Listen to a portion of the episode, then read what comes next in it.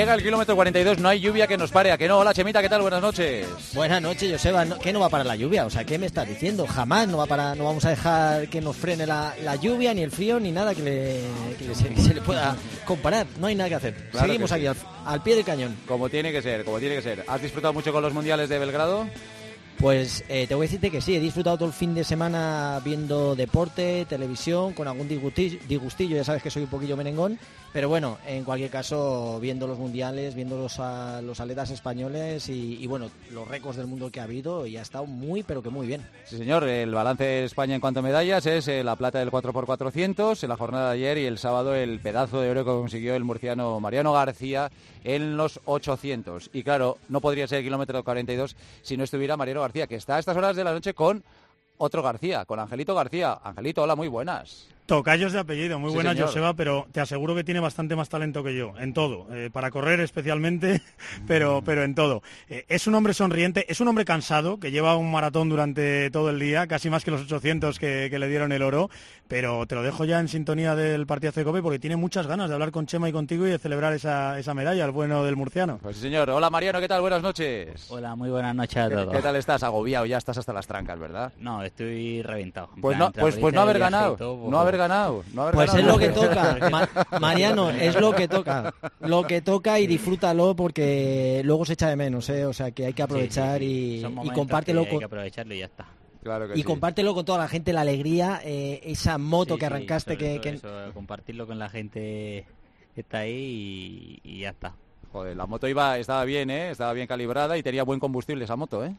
Sí, sí, tenía bueno, pero vamos, que tuve que darlo todo y llegué muerto a meta que no, no me dejé en la pista. Joder, pero yo, pero yo pensaba que no llegaba a la meta primero, porque eh, cuando, cuando terminó la primera vuelta y vi que esa moto iba último, pegó un acelerón ahí que dije, uff, esto le va, puede costar caro al, al final. Sí, sí, y una leche.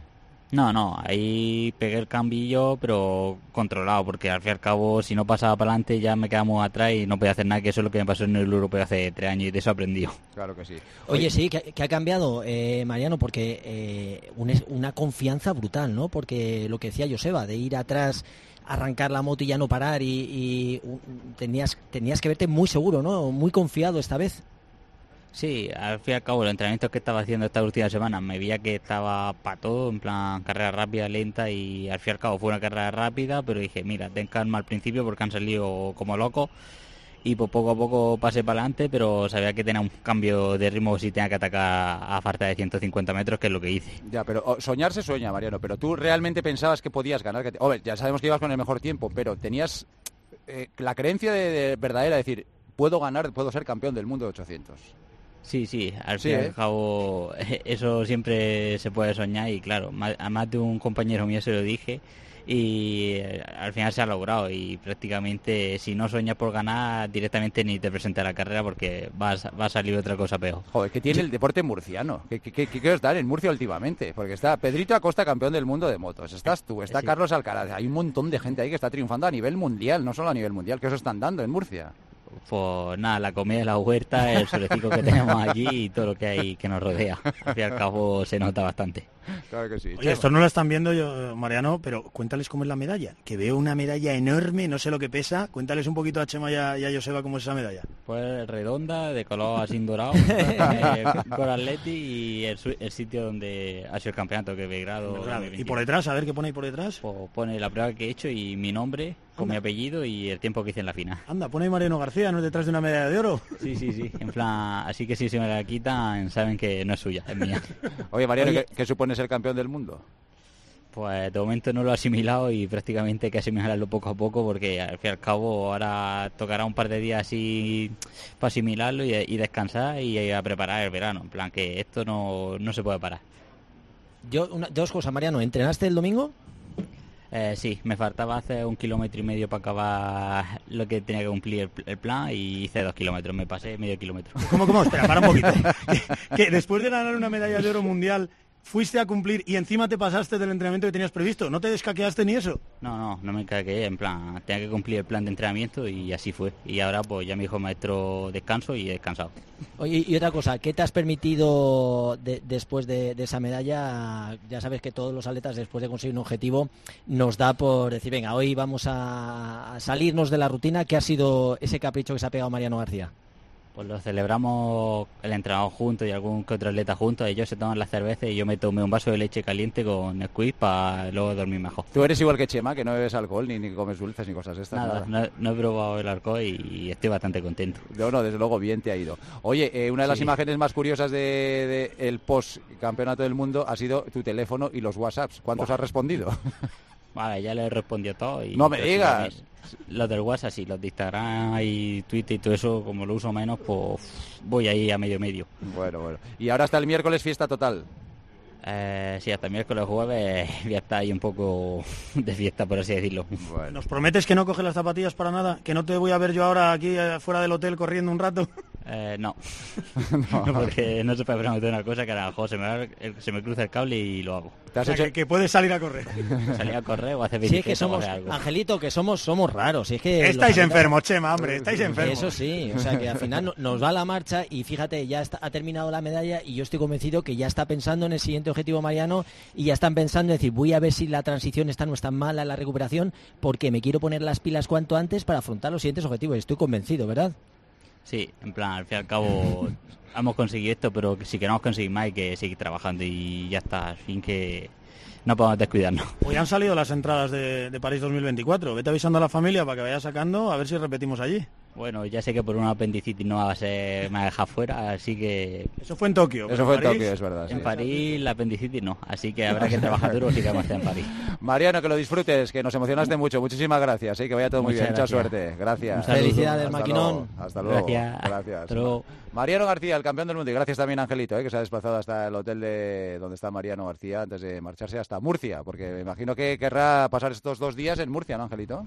Claro, claro, él se va con la familia y ya te digo, se le ve cansado, ¿eh? O sea, ha disfrutado, porque evidentemente se disfruta de un título así, pero se le ve con, ganas ya de desconectar un poco y ya ves cómo son los atletas. Yo, porque tú te vives muy cerca de Chema, y ya lo sabes, pero a mí que un tipo sea campeón del mundo y como le falte un kilómetro por hacer, tenga que salir a correr al día siguiente para cumplir al 100%, chico, a mí me sigue asombrando, pero claro, así vienen las medallas. Exacto, exacto. Gracias, Angelito, hasta luego. Un, abrazo. Adiós. Así se consiguen las medallas, Chema, claro. Es que no hay secreto, Joseba. Al final, fíjate que cuanto más grande es el deportista que entrevistemos, menos eh, da para la sorpresa. Es decir, cuanto más grande y más eh, ganas ¿no? y deseo de superación, menos eh, para la improvisación, para el un poco el desconectar, o sea que al final lo tiene muy claro cada deportista y cuanto más grande sea, mucho más metódico, mucho más disciplinado y, sobre todo una cosa que, ha dicho Mariano, ¿no? El, miedo a ganar, o sea que este, si alguien tiene miedo a ganar, no lo va a conseguir nunca en su vida deportiva y solo los atletas que son capaces de superar ese miedo a ganar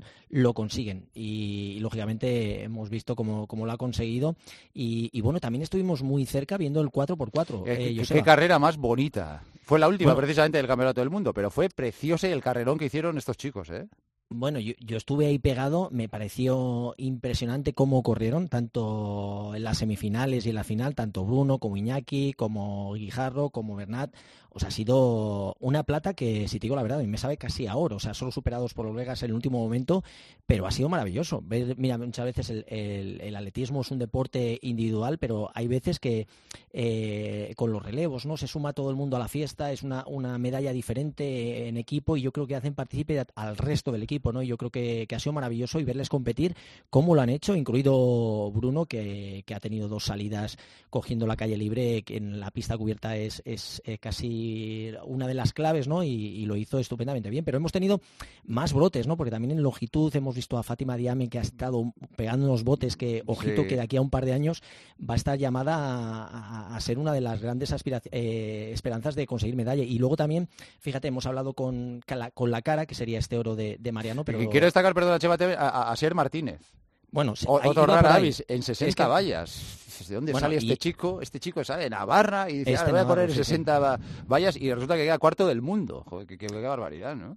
Pero tanto él, que te iba a decir también, como, como Álvaro de Arriba, que se quedó cuarto. O sea, que estuvo muy cerquita. O sea, que que ha habido actuaciones muy destacadas eh, y al final, pues mira, al final las medallas, lógicamente, todo se centra en la actuación de Mariano, ser campeón del mundo de 800, que lo echábamos de menos y, ha sido increíble, pero, pero bueno, hay, hay esos botes, como dices, lo de, lo de Asier, bueno, bueno fíjate, hace unos años impensable y es que qué poderío, o sea, cómo compite el tío y, yo creo que está llamado también a grandes gestas, ¿no? y bueno, ha sido un campeonato que termina, fíjate cómo termina, estábamos viendo los 400 y de repente pues ver como una tal Julimar eh, Rojas 15.74, Joseba. Eh, o sea, yo para mí hay deportistas que se salen un poquito de todo, ¿no? Que son los, los galácticos, los extraterrestres y, bueno, Yulimar es una de ellas, Kichogue si hablamos en el plano de maratón y luego Duplantis. Arman. Duplantis. Arman, qué, barbaridad.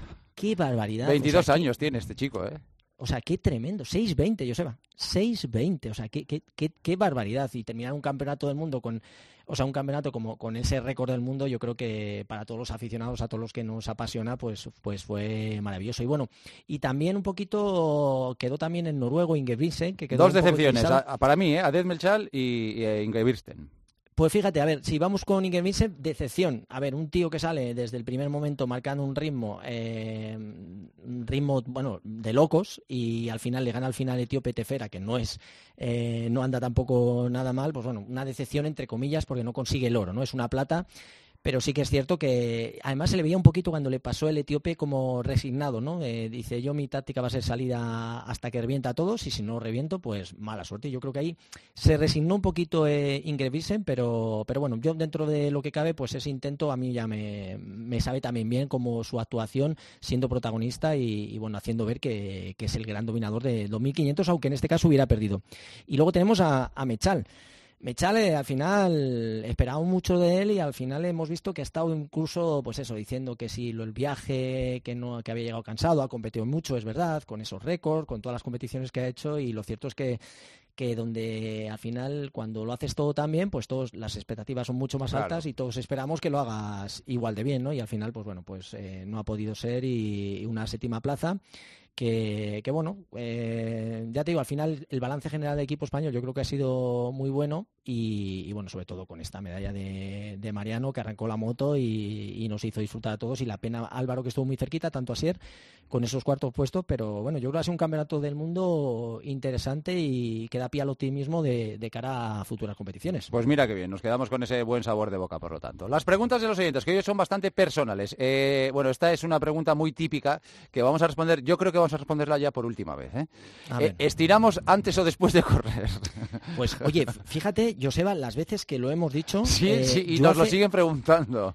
Y, yo hace unas semanas también incluso pues eh, había posteado algo en mis redes, ¿no? De, la leyenda esta de, estirar antes o después y no te puedes imaginar la cantidad de gente que comenta que todavía no lo tiene claro y, al final es una respuesta muy sencilla. Estirar hay que estirar después de tu práctica deportiva, sobre todo para los que corremos. ¿Por qué? Porque cuando el músculo está muy frío, si fuerzas el estiramiento para una práctica tan sencilla como es la de correr, tampoco tiene mucho sentido. Así que cuando eh, hacemos nuestra práctica deportiva, lo que hacemos es empezar a correr de manera muy suave y eso ya sería el propio calentamiento. Luego ya terminamos de entrenar nos cambiamos si estamos sudados o ha llovido y luego ya nos podemos estirar para que los músculos vuelvan otra vez a la posición o a la situación inicial antes de empezar a hacer ejercicio o a dejarlos preparados para la siguiente vez que volvamos a hacer a ejercitarnos o a hacer otra vez esto de correr o salir a hacer kilómetros. Así que estirar siempre a posteriori. Y hablas muchas veces de estiramientos un poquito más dinámicos, pero cuando hablamos de estiramientos dinámicos, antes de sería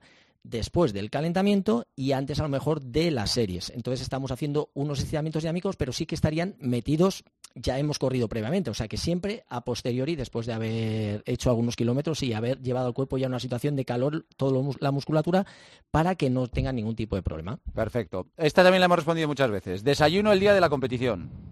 El pues mismo que todos los días, ¿no? Que todos los días, efectivamente. Eh, ¿Cuándo tiene más importancia? Sobre todo cuando eh, la competición, en vez de ser, imagínate, a las 9 de la mañana, puede ser a las 2 o a las 3 de la tarde, a una hora un poco diferente. Entonces sí que el desayuno podría tener un poquito más de importancia y podríamos hacer un incremento más en cuanto a hidratos o algún tipo de, de ingesta de aporte calórico mayor. Pero habitualmente, si estamos acostumbrados a entrenar con nuestro café, con nuestra tostada o con nuestros cereales y ya nuestro cuerpo es habituado, lo que hay que hacer es el día de la competición desayunar absolutamente lo mismo que desayunamos habitualmente. Darle la mayor eh, pues eso, cotidianidad. Perfecto. Eh, la tercera, comida y cena que haces la víspera de un medio o un maratón.